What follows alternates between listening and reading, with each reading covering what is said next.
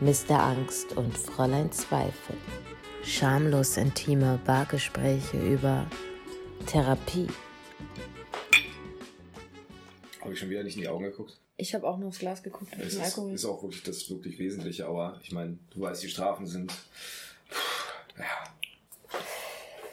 Ja, ne, Mr. Angst und Fräulein Zweifel. Intro sollen wir jetzt machen. Ja, herzlich willkommen bei Mr. Angst und Fräulein Zweifel. Was machen wir hier eigentlich? das ja. frage ich mich jeden Tag in meinem Leben. Ich frage mich das auch, vor allem frage ich mich, wann mache ich das, aber bevor wir sofort abschweifen, wir sind uns irgendwann mal in unserem wirklich ziemlich verrückten Leben im Großraum Berlin und Europa über den Weg gerannt und haben festgestellt, dass wir beide einfach zusammen äh, einen unfassbar guten Gesprächsstoff haben.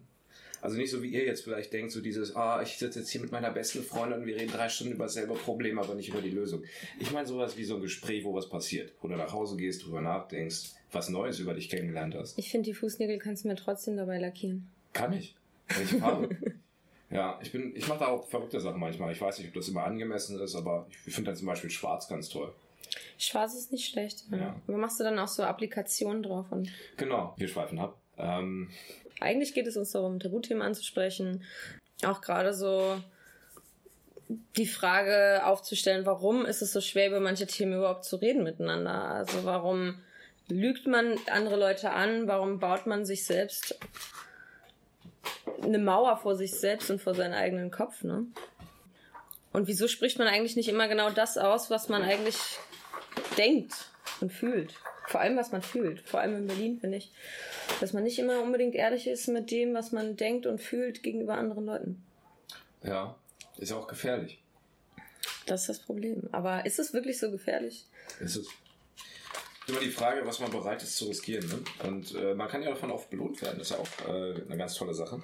Aber auf jeden Fall äh, ein super spannendes Thema. Ich denke mal, damit kann sich jeder identifizieren. Jeder Mensch ist bestimmt mal in irgendeiner Situation gelandet, wo er sich gedacht hat, ich mache das Gegenteil von dem, was ich will, oder das Gegenteil von, ich sage das Gegenteil von dem, was ich denke. Und ähm, noch nicht mal jetzt als bewusstes, absichtliches Lügen, sondern es ist sowieso, dass man sich so anpasst irgendwo an Verhältnisse, an andere Menschen. Und am Ende da äh, entstehen da selten gute Dinge daraus. Die besten Dinge entstehen immer noch, auch nach tausenden von Jahren, nach dem Spruch, ehrlich wird am längsten Finde ich auch, finde ich auch. Offenheit und Ehrlichkeit und einfach auch dem Gegenüber die Chance geben, zu verstehen, wie scheiße manche Dinge sind, die man gar nicht bemerkt und, und trotzdem tut. Oder auch wie positiv, also beides. Ne? Wir Menschen sind ja nicht, nicht nur die eine Dimension und ja, also ich finde, das ist äh, ein spannendes Ding, das wird uns sicher lange begleiten. Wann war das für dich am schwersten, mal ehrlich zu sein mit jemandem? Was oh. war die schlimmste Situation oder die Situation, wo du gemerkt hast, oh, jetzt komme ich hier gerade gar nicht klar, dass ich mich da in so eine Situation rein manövriert habe, einfach weil ich nicht ehrlich war. Ach, du meinst jetzt also wirklich gleich äh, direkt cutting to the chase. Na klar, mit wem sitze ich auch hier? Scheiße, muss ich jetzt das erste anfangen? Ja. Ich denke mal, also ganz schlimm sind diese, ähm, wir können natürlich weit zurückgehen, diese, diese Momente, wo, du, wo man im Kindergarten natürlich äh, sich eingepinkelt hat und dann einfach so tut, als wäre das nicht so safe passiert. Wenn es zu spät ist, einfach weitermachen. Ich bin ein Roboter. Komischerweise. Ich habe mich nur in eine Pfütze gesetzt. ja, und äh, naja, war damals so. Und äh, die, die ähm, psychischen Folgen sind halt immer extrem. Ne?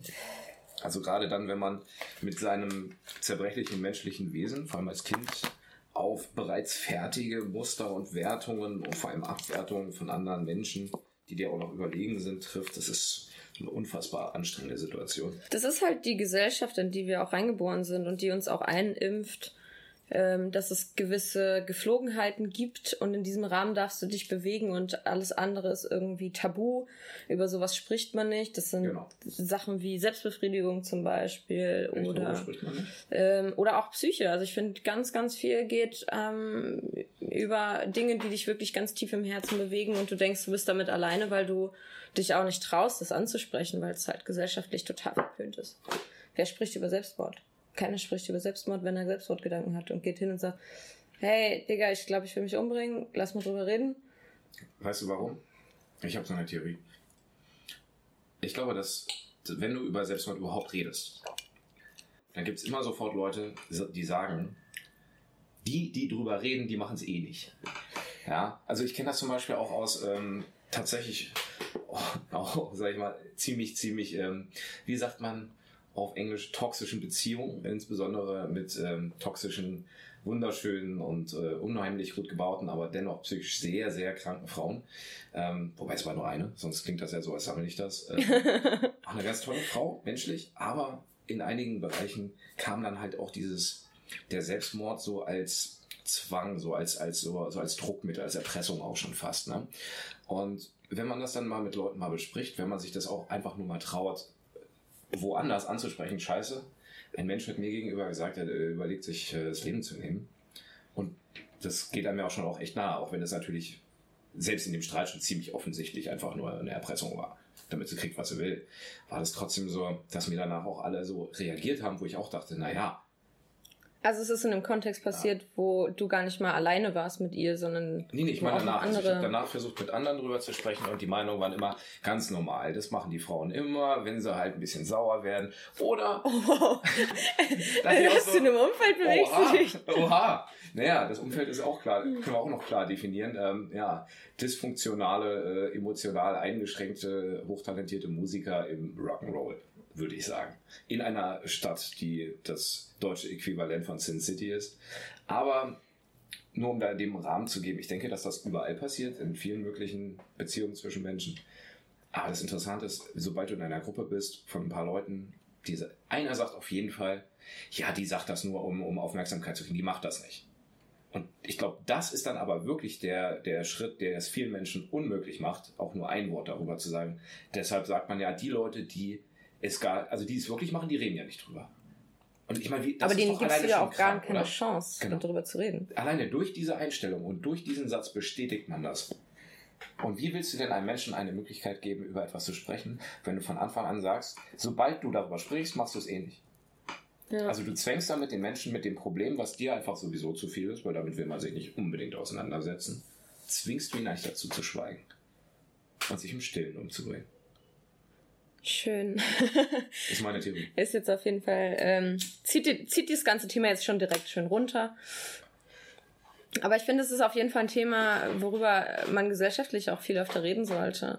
Also ich habe selbst damit auch zu kämpfen gehabt mit dem Thema und wusste auch nicht, wem ich das anvertrauen sollte, weil gerade bei Freunden ist es so, du hast so viel, also du denkst ja in dem Moment ja auch, das ist eigentlich was, was man nicht aussprechen kann. Das ist sowas, so ein krasses Tabu, was auch in deinem Kopf ist, wirklich, das verliert auch so ein bisschen, finde ich, an, an Macht über dich, wenn du es mal aussprichst. Das ist ganz oft bei deinen Problemen so, wenn du sie aussprichst, merkst du auf einmal so, hey, ja, vielleicht ist es ja gar nicht so. Und vielleicht ist die Tatsache, dass ich darüber sprechen möchte, eigentlich auch der verzweifelte Versuch, das abzuwenden und halt mir Hilfe zu suchen. Und das ist ja eigentlich genau das, was halt super, super wichtig ist, ne?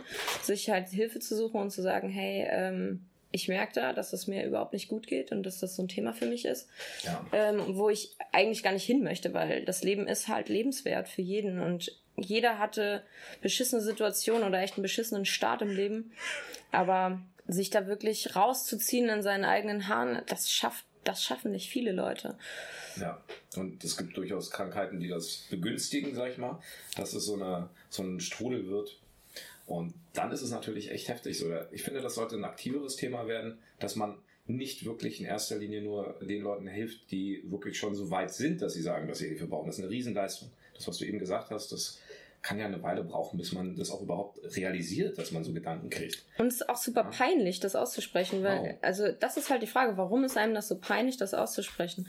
Ich glaube, es ist auch so ein bisschen was, was da mitschwingt, dass man sich denkt, äh, man wertschätzt die Freundschaft nicht so.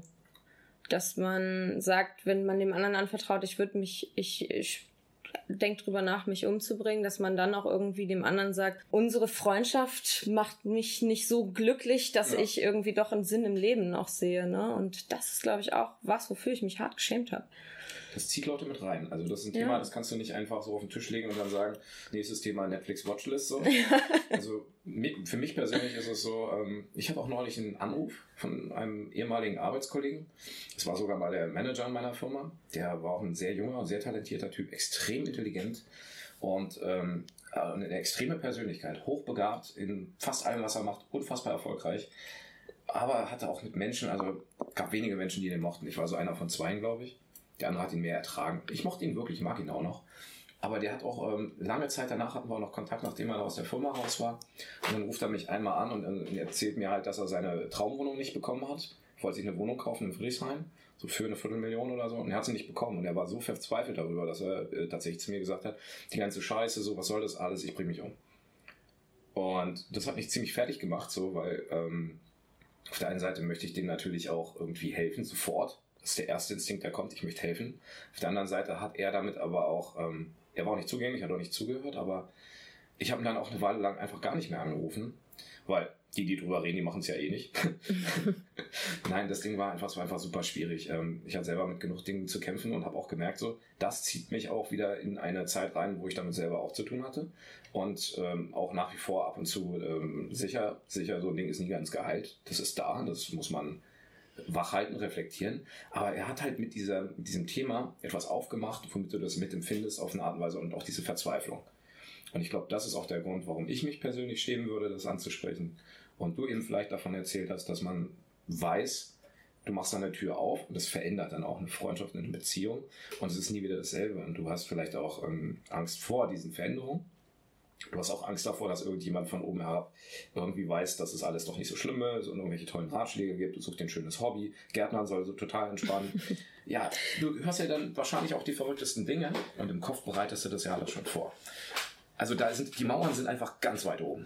Ich finde aber auch, du steigerst dich so in deine Gedanken rein, dass du nicht unbedingt, dass du denkst, das kann man eigentlich nicht aussprechen. Und in dem Moment, wo du es aussprichst, hört sich das ganz anders an als in deinen Gedanken. Und das ist halt auch nochmal so ein Ding. Aber ich glaubst du, also ich glaube jetzt nicht, dass unbedingt nur diese Wohnungsgeschichte dazu beiträgt, dass du sagst so, wow, ich bringe mich um. Ich glaube, da muss schon eine ganze Menge mehr noch mit dahinter stecken, dass du sagst, das ist jetzt irgendwie so der Tropfen, der das fast zum Überlaufen bringt. Aber ja, war schon seine Traumwohnung. Ja, aber es gibt ja auch noch Und, andere Wohnungen. Ja, aber für eine Viertelmillion, das war schon echt günstig, so, für dieses dreckige Berlin, so, muss man echt sagen. Kann ich schon verstehen irgendwo. Ich muss sagen, für mich war ein super schweres Thema, nicht nur darüber offen und ehrlich zu sein. Ich hatte auch schon vorher Situationen in meinem Leben, da ging es ganz oft darum, zu schauen, ich will den anderen nicht verletzen. Und oft habe ich mich in Beziehungen reinziehen lassen, in die ich gemerkt habe, ich bin hier eigentlich nicht glücklich, ich mache das irgendwie nur für den anderen. Und man fängt irgendwann, das sind so kleine Sachen, die halt so Schritt für Schritt ganz langsam kommen, wo man sich so reindrängt und sich so dem anderen anpasst, dass man irgendwann denkt, ich kann dem anderen gar nicht sagen, das mit uns beiden läuft nicht und ich habe keine Gefühle für dich. Und das oder nicht mehr und das auch noch mal zu formulieren, das ist auch so ein krasses Tabu irgendwie, dass man, dass man sich denkt, ich will dem anderen nicht wehtun, aber ich würde jetzt schon ganz gerne diese Geschichte hier beenden. Wie kriege ich das denn jetzt am besten hin? Also ich hatte auch mal einen Freund, mit dem war ich zusammen, obwohl ich eigentlich nicht mit dem zusammen sein wollte. Was ist das denn passiert? Das, äh, ja. ich war ganz unfreiwillig in einer Beziehung. Der hatte so eine Art und Weise, einen immer Druck zu machen und in irgendwas reinzulabern, in das man eigentlich nicht richtig rein möchte. Und das war tatsächlich so, der hatte Geburtstag und hat mich an seinem Geburtstag dann, wir haben uns vorher ein bisschen gedatet, und da war ich schon so, na ja, nee, eigentlich läuft's nicht so, wie ich mir das vorstelle. Das ist nicht das, was ich möchte. Und dann hat er mich zu seinem Geburtstag eingeladen und auch mit diesem Geburtstagswunsch so im Hintergrund dann immer, ja, aber wir sind doch jetzt zusammen, oder? Und ich habe dann am Anfang erstmal versucht, so ein bisschen dieses Thema erstmal zu umschiffen, um mich da rauszureden und rauszuwinden. Und das, da hat er dann so krass drauf beharrt, dass ich mir dachte, fuck, Alter, ich muss, das, das geht ja jetzt nicht. Er hat ja Geburtstag, ich kann ihm nicht das Herz brechen an seinem Geburtstag. Und das ist eigentlich genau das, was total perfide und krank ist, ne? Eigentlich in dem Moment nicht zu sagen, du pass mal auf, ich weiß, es ist heute dein Geburtstag, ich will dir den nicht ruinieren, aber das mit uns funktioniert halt leider nicht. Das ist, glaube ich, aber auch eine Sache vom Selbstbewusstsein, dass man das so durchzieht. Hat das, finde ich, auch mit Empathie zu tun, dass man dem anderen einfach auch nicht wehtun will, vor allem nicht an seinem Geburtstag. Wow. Also bist du auf jeden Fall, äh, so wie ich dich auch kenne, so empathisch und äh, so einfühlsam, dass du halt natürlich ähm, an all diese Dinge denkst und an das Wohlergehen des anderen. Und wenn das alle machen würden, könnten wir ja auch viel offener über alles sprechen. Ist dann wahrscheinlich eine einseitige Sache. Aber ich finde das großartig, dass du das auch schon so formulierst und sagst, pass auf, das und das sind für mich die Hindernisse, die wollte ich nicht überschreiten. Ich wusste, das äh, fügt einem anderen Menschen äh, einen Schmerz zu, eine Enttäuschung, besonders wenn er schon so klare Erwartungen formuliert, die dich schon in so eine gewisse Ecke bringen. Ähm, wow, also ich meine, das sind da tatsächlich die größten Hindernisse dafür, das zu machen. Wenn es jetzt nicht der Geburtstag gewesen wäre, wäre es dir leichter gefallen? Ich glaube, dann wäre es mir leichter gefallen, auch generell dieses ganze Date abzusagen. ähm, ist schon blöd, wenn du dann das Geburtstagsgeschenk bist. Ja, also ist ganz unfreiwillig irgendwie dazu geworden, ne? Und äh, dann halt auch wirklich nicht aussprechen zu können, hey, das tut mir jetzt total leid eigentlich für dich, aber das äh, funktioniert gar nicht mit uns. Und das möchte ich eigentlich auch nicht. Ich war da aber auch wirklich eine sehr introvertierte Person und damals war ich, hatte ich auch ein sehr niedriges Selbstbewusstsein. Tja, das, das was unter der Oberfläche halt ist. Ne? Denken wahrscheinlich wenige, die dich kennenlernen. Aber das Wichtige ist, wenn wir jetzt mal so auch auf die Allgemeinheit schließen, was sagt das über all die anderen Menschen, die vielleicht auch mit Selbstbewusstsein auftreten und Dinge tun und am Ende mit diesen wirklich wichtigen Sachen aber alleine sind? Und ich glaube, das, das kann dazu führen, dass du halt natürlich in so einen Kreislauf auch gerätst und so eine, so eine Beziehung eingehst, von denen du, wie du eben gesagt hast, äh, wo du von vornherein war eigentlich, also schon spürst, dass du nicht glücklich sein kannst und dass du das für den anderen machst. Aber wir haben halt auch nur ein Leben und unsere Lebenszeit ist natürlich auch nicht dafür da, äh, damit andere da auf Schlitten fahren sollen. Und das finde ich ist aber so ein Ding, was man mit den Jahren irgendwie kriegt. Also ich muss sagen, jetzt so mit kurz vor der 30 bin ich so, dass ich mir denke, Alter, ich habe jetzt nicht mehr viel Zeit übrig. Ich brauche mir die, ich, ich verschwende jetzt auch einfach nicht mehr mit Leuten, auf die ich keinen Bock habe. Ja. Das muss ich sagen, ist was, was mir extrem gut tut.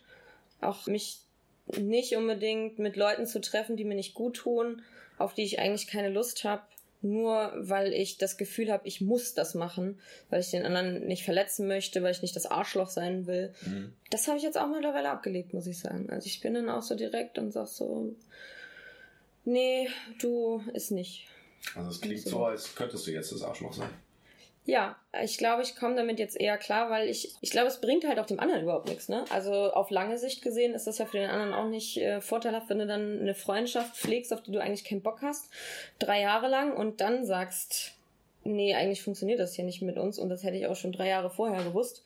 Äh, hab's dir aber nicht gesagt, weil ich dazu den Mut nicht hatte. Hm. Vielleicht bringt es schon was. Also manche äh, Männer wären schon, glaube ich, sehr happy, wenn sie dann mit einer heißen Frau äh, wenigstens mal kurzzeitig äh, zusammen sind. Manche stecken die Ziele halt auch recht niedrig und sagen, das reicht dann ja schon. Ähm, für andere wiederum wäre das natürlich nicht erfüllend. Ist immer die Frage, wen du da halt vor dir hast. Aber unabhängig davon, es kann dabei, das ist ja das Schöne an Beziehungen. Ne? Es, es, geht niemals nur um einen. Also alles, was du tust, hat ja Konsequenzen für den anderen und wie er sich fühlt. Und das ist ganz schwierig, da diese Augenhöhe halt zu finden. Dazu muss es halt passen, auch mit dem Menschen, dass der das, wenn der zum Beispiel bei dem, was er tut, an dich denkt und wie du dich fühlst und du das für ihn machst, dann ist eine unfassbar gute Basis da. Dann kann man offen sein, dann kann man vertraut sein, dann kann man auch über alles reden. Wenn das am Anfang schon nicht da ist, also Chancen stehen schlecht, dass sich das dann von alleine irgendwann entwickelt, glaube ich. Ne? Und ich denke auch nicht nur in Beziehungen, also auch generell von mir aus kann man das in alle Dinge, wo sich Menschen begegnen, von Arbeit bis hin zu in der U-Bahn ähm, übernehmen und merken. Es gibt da diesen Weg, das empathisch zu machen und zu gucken, okay, ich höre mal zu, wie geht's dir damit? Erzähl doch mal. Ja, ich stelle dir vielleicht auch noch ein, zwei Fragen, weil mich das halt echt interessiert, wie du dich gerade fühlst. Und ich gar nicht weiß, was ich dazu jetzt im Positiven oder Negativen beigetragen habe. Dieses Interesse an anderen Menschen in jeder Beziehung, in jeder, in menschlichen, jeder menschlichen Begegnung kann halt immer unfassbar tolle Dinge hervorbringen, unfassbar tolle Freundschaften entwickeln. Ja, auch im Geschäftlichen, auch gute Geschäftsbeziehungen, die laufen ja auch nicht, wenn die Menschen sich nicht verstehen. Also ich glaube, um den Bogen wieder zu bringen mit dem, warum kann man auch über Selbstmord nicht reden, warum kann man über vieles nicht reden äh, oder hat zumindest das Gefühl, es nicht zu können, weil wir können es ja jetzt zum Beispiel, ja, ist, denke ich, auch so ein bisschen diesen extremen Druck nach gut dastehen, nach, nach Leistung, nach, nach Erfolg aussehen. Kein Mensch will, will gerade in der sehr, sehr kompetitiven Gesellschaft, alle sagen Leistungsgesellschaft, ich finde das auch schon ein plattes Wort, aber jeder versucht ja gut dazustehen, egal wo er es macht, ob er sein, sein schlechtes Leben durch Instagram-Filter aufwertet oder halt durch irgendwelche kleinen Erfolge, die er so hat. Ne? Weiß ich als Musiker ganz genau, du kannst extrem lange davon leben, wenn du mal auf einem äh, äh, großen Festival irgendwo auf der kleinsten Bühne gespielt hast, dann kannst du da dich echt gut von ernähren, aber das macht dich halt auch nicht glücklich, weil du dann die ganze Zeit in so einem Zustand bleibst, davon rechtfertigen zu müssen, was du tust. Ja. Es sollte eigentlich reichen, dass du sagst, ich mache das, was ich machen will und ich bin, bin happy damit und wie geht's dir? Wenn du mit irgendwas nicht happy bist, komm zu mir, ich höre es mir an und wir finden einen Weg. Und ja, ich wünsche mir halt, dass dieses, was du auch immer sagst, diese Empathie, ja, die ja äh, viele Menschen vielleicht auch brauchen, dass man das irgendwie schafft, die gar nicht erst zu, so kaputt zu machen durch diese ganzen Leistungsgedanken, durch dieses, wie stehe ich dann da? Was kann ich überhaupt ansprechen? Ich glaube, das ist auch was, was der andere einleitet. Also du kannst es ja auch selber einleiten, indem du nicht unbedingt direkt die Haltung einnimmst, äh, guck mal hier, voll geil, ich bin total erfolgreicher Musiker oder ich mache dies oder ich mache das, sondern dass man vielleicht auch mal sich öffnet ne? und äh, dann auch mal sagt, hey, ich bin auch irgendwie verletzlich, ich mache gerade eine Therapie, mir geht's da, mir ging's nicht so gut, jetzt geht's mir schon mal ein bisschen besser und da das auf das überhaupt zu öffnen ne? und zu sagen, hey, ich bin auch gar nicht so perfekt, wie das vielleicht aussehen mag in meinem Instagram-Account. Das sieht schon ziemlich perfekt aus. und da dann auch einfach mal das aufzumachen, ne? dieses Gespräch, dass der andere sich überhaupt so wohlfühlt, dass er merkt, ah, okay, es ist irgendwie doch nicht alles nur Gold und Glitzer, es ist vielleicht auch mal ein bisschen scheiße das Leben und äh, dann kann ich vielleicht auch mal zugeben, dass es mir nicht so gut geht. Und damit machst du ja generell diese ganze Kommunikation überhaupt erst auf. Ja. Wie war denn so das äh, große C für dich, Corona? Ich finde, Corona hatte sehr viele Auswirkungen. Ja. Psychisch auf mich, auf jeden Fall. Hat es immer noch? Ich würde in erster Linie sogar positiv sagen. Also nicht Corona positiv, aber ähm, sehr viele gute Auswirkungen. Bin, bin tatsächlich ja, relativ äh, über, positiv auch überrascht, dass man auch merkt, ähm, das, was du vorhin auch gesagt hast, die Auswahl an den Menschen, mit denen man sich umgibt, die wird auf einmal viel, viel wichtiger. Ähm, gerade wenn du halt viel alleine bist, so. Also ich war auch, ich glaube, fast sechs, sieben Wochen in Quarantäne so. Und ich fand das geil. Also ich kam dazu, meine Lieblingsbücher zu lesen und, und hier mal richtig aufzuräumen und, und all diese Dinge zu tun, die man zu lange nicht gemacht hat. Sowohl Dinge, die halt irgendwann wichtig werden, irgendwelche hässlichen Ämter, die immer gerne mehr Papier von einem wollen und dann doch nicht antworten. Oder halt auch Dinge, die du schon immer mal machen wolltest. Wie gesagt, irgendwelche guten alten Bücher. Aber insgesamt finde ich, ist es eine gute Gelegenheit für alle, gewisse Dinge, die vorher gewohnt waren, zu reflektieren und vielleicht mehr zu schätzen und vielleicht auch generell mehr Vorsicht mit manchen Gesundheitsverhalten an den Tag zu legen, weil mal im Ernst, ja, für uns beides Corona ist absolut nicht tödlich und ich würde mir aber trotzdem auch wünschen, ähm, dass mich auch Leute mit ihrer normalen Erkältung einfach nicht anstecken, wenn sie zum Beispiel dir nicht einfach in die Hand niesen und dann die Hand geben, sondern vielleicht einfach mal in den Arm oder diese, diese ein, zwei kleinen Dinge, die man jetzt halt auch lernt oder die viele natürlich auch immer noch nicht lernen, aber wo man jetzt merkt, dass das ganz kleine Schritte sind, die man machen kann, die andere schützt. Ne? Ja, ich war auch so ein ganz krasser Virus- und Bakterienphobiker schon vorher. Hier, guck mal, ich habe hier Desinfektionszeug. Sehr schön. Kannst du, kannst du jederzeit. Ma mach ich direkt nach der Zigarette. ich mach sofort. Einfach so. Gönn dir. Oh. Kann auch ein Zwang werden dann irgendwann, habe ich gehört. Ja, ja, es ist eigentlich auch nicht so super gut, weil du ja auch gute Bakterien hast und du musst ja auch dein Immunsystem stärken. Aber bei manchen Sachen denke ich mir so, oh, muss ich jetzt jeden Knopf in der U-Bahn angrabbeln? Da habe ich eigentlich auch schon keinen Bock drauf. Ich habe gehört, du bist auch ein Knöchler. Knöcheln. Knöcheln. Auf jeden Fall. Alles ich, mit dem Knöchel anfassen, wenn überhaupt. Ah, ich habe vorher auch nie gedrückt mit dem ganzen Finger. Ich dachte immer, nee, packe ich nachher meine Zigarette mit an, steck mir die in den Mund. Das ist irgendwie schon ziemlich widerlich. Ja, ist es. Und ich bin auch kein Händeschüttler. Ich bin ein Umarmer. Ja, ja. Ähm, ja. Und dann aber nach links wegatmen. Genau, genau. Wegatmen. Ja. weil man einfach auch super viele Bakterien austauscht, ne, während man sich die Hand gibt. Das ist, äh, ich habe aber auch sehr positive Corona-Auswirkungen bei mir in meiner Psyche festgestellt. Also ich war äh, auf Kurzzeit, ich habe nur die Hälfte gearbeitet also ich, ich war offiziell, offiziell habe ich die Hälfte gearbeitet. Habe natürlich mehr Stunden gemacht, aber wenn man von einer 40-Stunden-Woche runtergeht auf offiziell eine 20-Stunden-Woche und macht dann vielleicht, okay, eine 30-Stunden-Woche draus. Ich habe einfach gemerkt, dass es mir wahnsinnig gut damit geht, weniger Zeit mit der Arbeit zu verbringen und mehr Zeit für andere Dinge zu haben. Ich habe gemerkt, dass ich nicht mehr so müde bin und so fertig nach der Arbeit, sondern dass ich echt noch Energie hatte. Ich habe dann irgendwie um 2 Uhr Feierabend gemacht und mir gedacht so, ey, ich habe jetzt eigentlich mal Bock, irgendwie mit Leuten rauszugehen oder irgendwie in den Park mich zu setzen und das Leben zu genießen. Während ich sonst nach einer 10 Stunden Schicht dann auch so fertig bin, da mache ich gar nichts mehr. Also dann ist für mich halt auch einkaufen gehen zu stressig, weil die Geschäfte sowieso bald zumachen. Und äh, alles ist irgendwie viel anstrengender und es macht mich müde. Und da habe ich echt festgestellt, muss, woher kommt eigentlich dieser Drang zu sagen, wir müssen alle 40 Stunden arbeiten die Woche? Finde ich generell ist so ein Thema, könnte man auch mal drüber nachdenken, ob das wirklich so gesund ist für die Menschheit, weil das ja auch wieder diese Leistungsgesellschaft mit sich bringt, ne? zu sagen, ich muss ganz viel arbeiten, weil das zeigt, dass ich super fleißig bin und dann verdiene ich ganz viel Geld und dann kann ich mir ganz viel kaufen und dann sehen alle meinen Status und ich glaube, das ist halt einfach eine falsche Richtung, in die man geht, weil man einfach glücklich sein sollte mit dem, was man tut ne? und was man macht.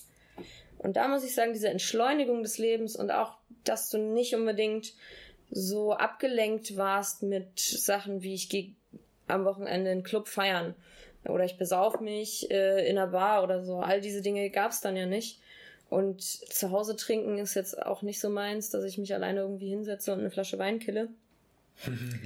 ich glaube, das, das tat mir einfach gesundheitlich auch echt mal gut, so zu überlegen, hey, wie, wie lebe ich mein Leben eigentlich? Ich habe angefangen mit dem Joggen, obwohl für mich Joggen eigentlich so die langweiligste Sportart der Welt ist. Das hat mir aber auch total gut getan, körperlich. Und ich finde es jetzt auch schade, dass ich jetzt wieder auf Vollzeit bin. Und werde mir auf jeden Fall definitiv überlegen, ob ich nicht sage, was soll das? Warum, warum mache ich das hier alles? Und, und runterzugehen mit meinen Stunden. Ne? Ja auch Leute, die haben das Gegenteil gemacht, die haben halt weniger Geld verdient, aber trotzdem so viel gearbeitet, um halt jetzt nicht ihren Job zu riskieren, denn Angst, Angst, Angst, Angst, Angst. Und äh, gibt auch Leute, die sind halt Manager, die müssen das eh machen, nur die arbeiten ja auch gerne mal 100 Stunden die Woche. Mein Gott, jeder wie er will, aber ich finde es cool, dass du die Chance dann irgendwie genutzt hast und auch sagen konntest für dich, ja, mein Gott. Vielleicht bist du ja auch selber, kannst du ja mal kurz gleich sagen, auch produktiver geworden und hast auch in vier Tagen deinen Kram einfach erledigt bekommen. Die Firma hat sozusagen das, wofür sie dich bezahlt oder dafür, wofür du da bist, auch von dir bekommen. Alles ist auf einem guten Weg und auf einmal merkt man auch so, okay, diese Mini, diese Mikropausen, die sich alle in einem Büro natürlich immer an jeder Kaffeemaschine irgendwo zwangsläufig suchen, weil sie halt natürlich keine Maschinen sind, wo die ganzen Chefs immer blöde gucken, aber im Endeffekt ist es doch so, dass wenn Menschen gut drauf sind und entspannt und erholt, einfach viel besser arbeiten. Das muss ich auch sagen. Also ich war wirklich auch wesentlich produktiver. Ich habe in den vier bis sechs Stunden viel mehr gerockt. Geil. Und es war halt auch so, ich bin direkt morgens habe ich angefangen mit dem Hintergrund, ey, ich habe nur vier Stunden Zeit, ich daddel jetzt nicht irgendwie rum, sondern ich suche mir meine Themen, ich strukturiere mir meinen Tag, das und das und das möchte ich schaffen. Und dann arbeite ich da richtig fokussiert drauf und freue mich dann auch, wenn ich das gepackt habe in innerhalb der Zeit, ne? Und du reißt dich halt ein bisschen mehr zusammen, konzentrierst dich und bist wirklich fokussiert in der Zeit. Und wenn du dann darüber hinaus auch einfach die Motivation hast, dass du sagst, ah, das Thema ist jetzt aber gerade so spannend und geil, ich mache jetzt noch mal ein, zwei Stunden länger, dann machst du das aus einer ganz anderen Motivation raus, als wenn du morgens ankommst und dir denkst, oh fuck, ich sitze hier noch bis 18, 19 Uhr, na geil, wie verbringe ich jetzt den Tag hier, wie kriege ich den rum? Und das alleine fand ich war schon so eine Befreiung und ich muss sagen, ich habe wirklich auch mehr geschafft als in den acht Stunden. Tja, kann man sich nur wünschen, dass das vielleicht äh, breit irgendwie auch so irgendwo dann wahrgenommen wird und dass Leute sagen, ja gut, äh, dann mach das doch weiter so. Weil wenn du jetzt produktiver bist in vier Tagen, dann machst du halt nur vier Tage. Ich finde es ist auch so verrückt, die Vorstellung, dass man ja eigentlich für seine Lebenszeit wird man bezahlt. Du kriegst ja pro Stunde etwas. Du verkaufst deine Seele, ja. Scheibe ja. um Scheibe. Ja, also auch dein Leben. Du verkaufst einfach deine Lebenszeit, ne? Ja. Du wirst dafür bezahlt, nicht, dass du Leistung bringst oder eine gewisse Leistung bringst, an der du gemessen wirst. Ich meine, das alleine wäre vielleicht auch nicht so richtig cool.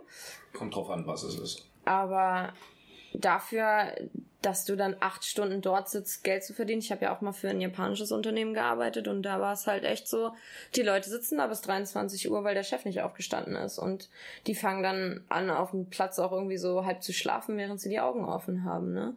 Und ob das so produktiv ist, also da kann ich eigentlich eher nur verneinen, dass das total Quatsch eigentlich ist, weil du bist dann auch nicht ausgeruht, kommst am nächsten Tag ins Büro, bist halt schon voll fertig vom letzten Tag und schleppst dich halt so durch die Woche, bis Freitag ist.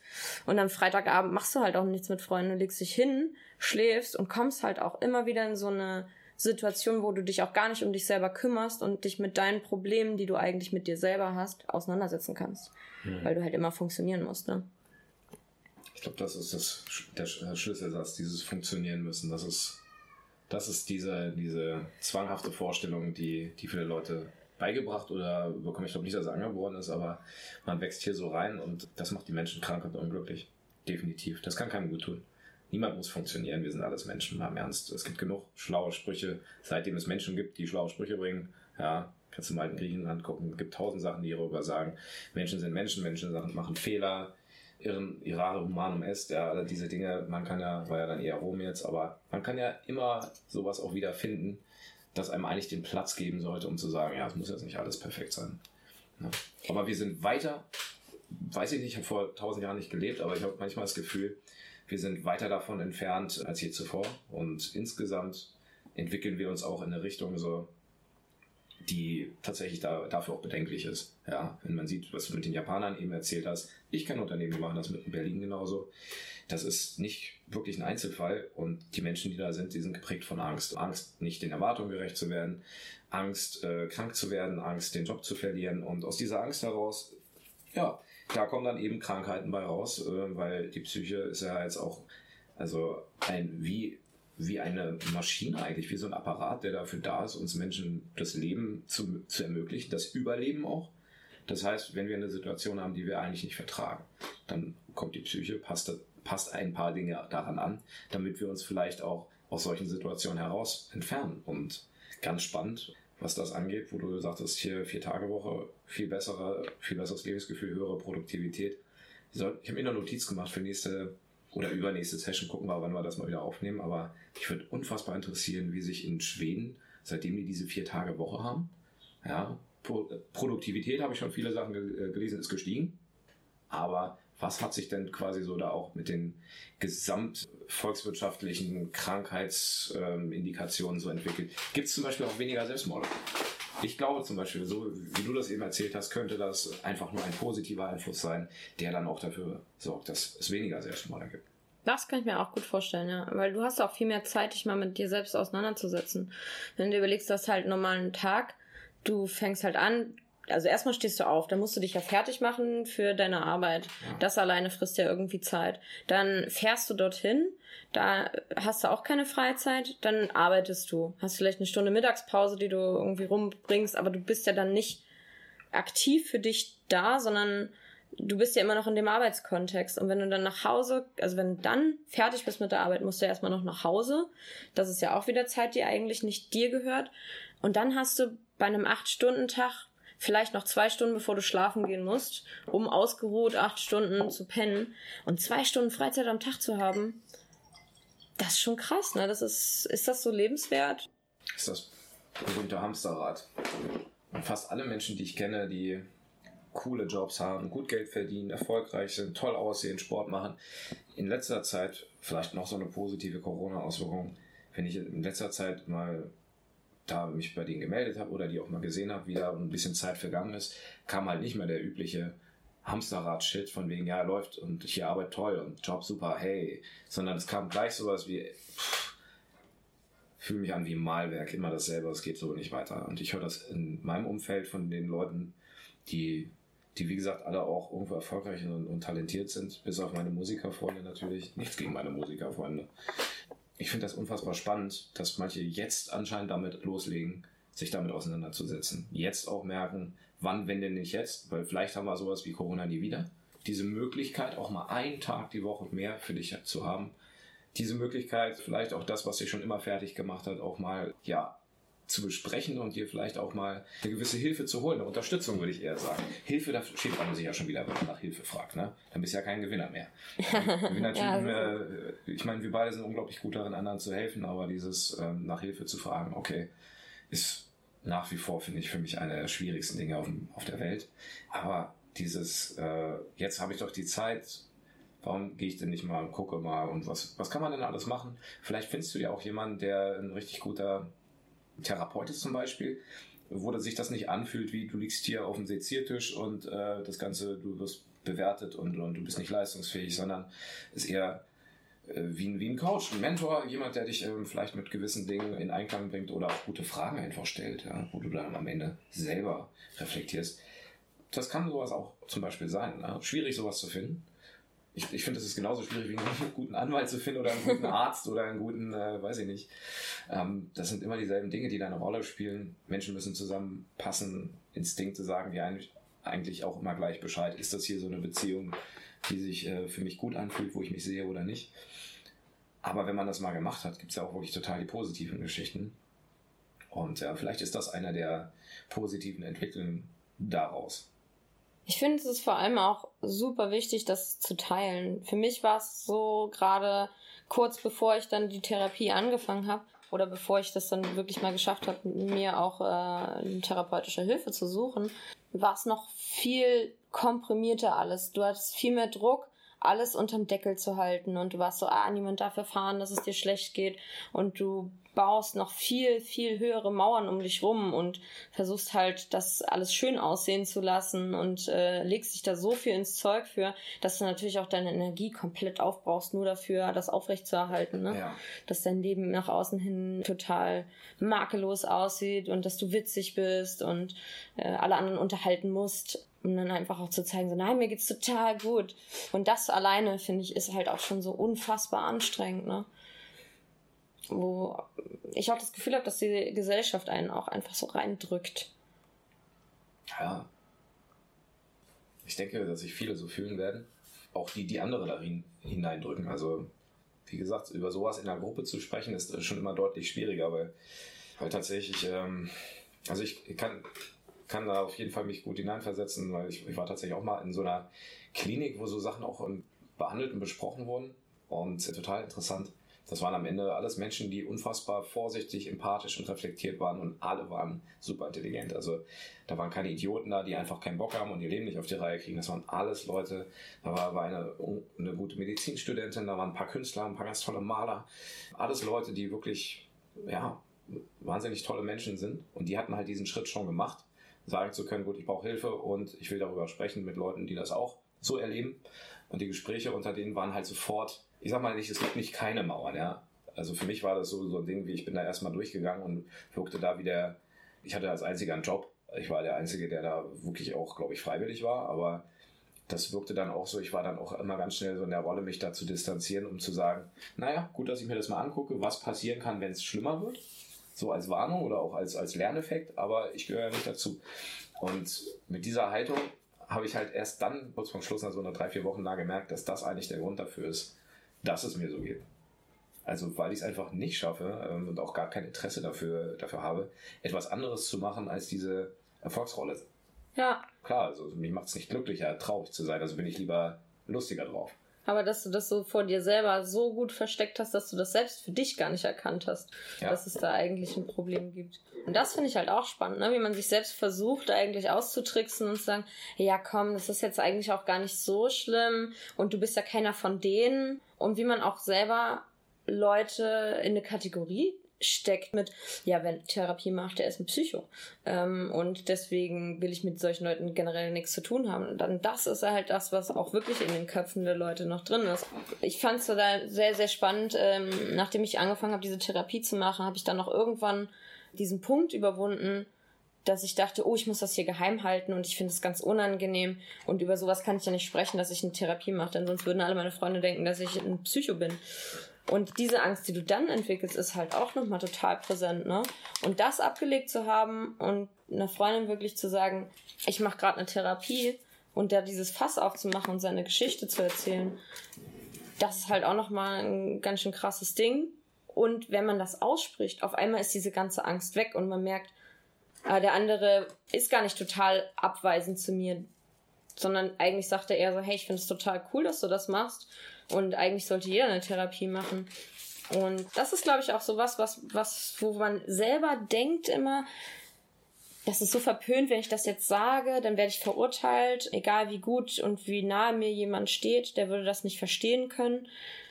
Und man rechnet auch so ein bisschen damit, dass man dadurch verletzt wird, dass man diese Information teilt, ne? Weil es ist halt auch was, was einen krass verletzlich macht ne, und angreifbar macht. Und man hat natürlich auch irgendwie die Hoffnung, dass der andere das nicht ausnutzt und einen noch stärker verletzt, dadurch, dass man halt sich so offenlegt. Und ich glaube, das ist halt auch sowas, ne? dass man sich denkt, irgendwo hat man das Gefühl, wenn ich dem das jetzt sage, dann kann er das benutzen, um mir weh zu tun.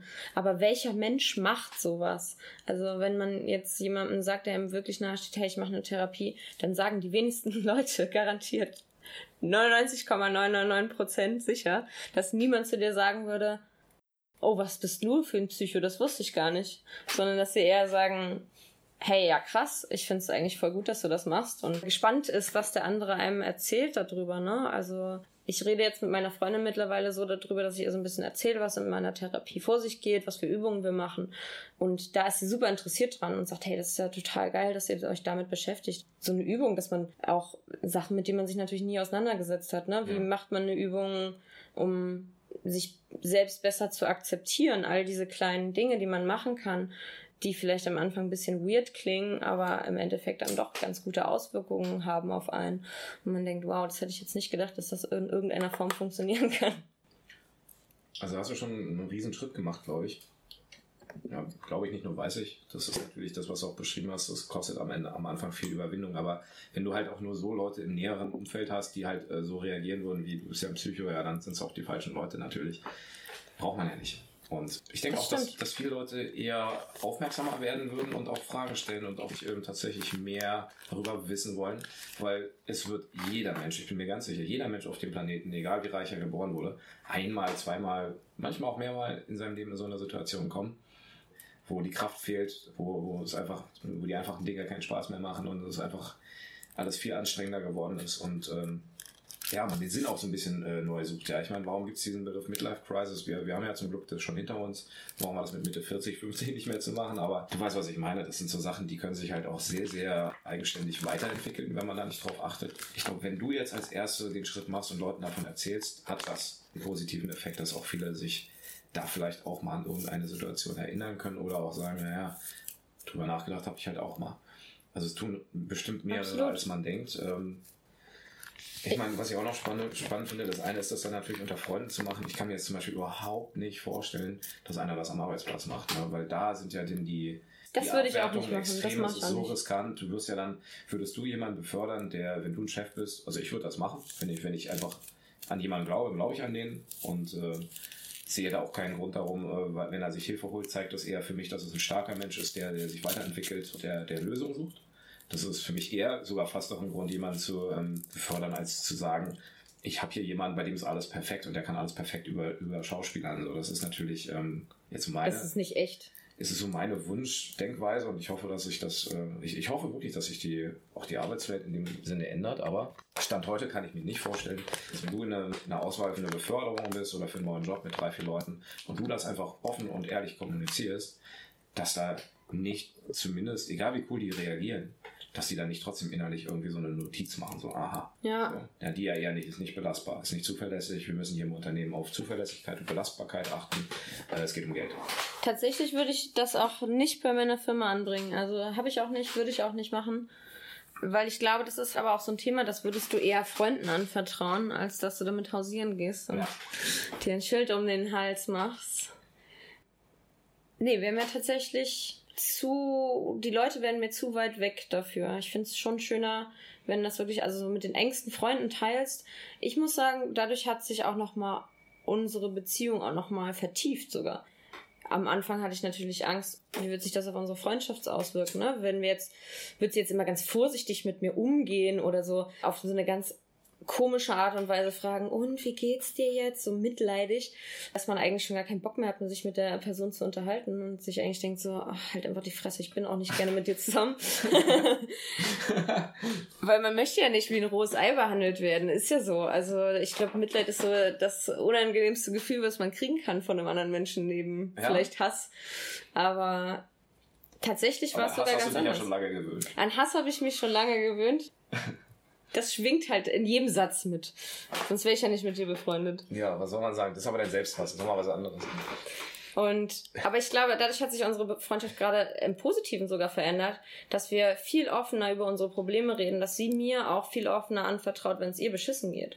Und das ist eigentlich das, was ich wirklich schön finde, dass da die Beziehung sogar noch tiefer geworden ist, dass man über alles, was einem peinlich ist, wo man denkt so, oh Mann, ey, das kann ich eigentlich gar nicht aussprechen, das ist das so, das ist so mir selbst so unangenehm vor mir selbst, dass ich es nicht mal aussprechen würde, wenn ich ganz allein in einem Raum wäre und niemand wäre da und keiner könnte mich hören. Und diese Sachen miteinander zu teilen, da merkt man auf einmal, ey, ich bin gar nicht allein damit. Und es gibt jemanden, der auch solche Empfindungen hat.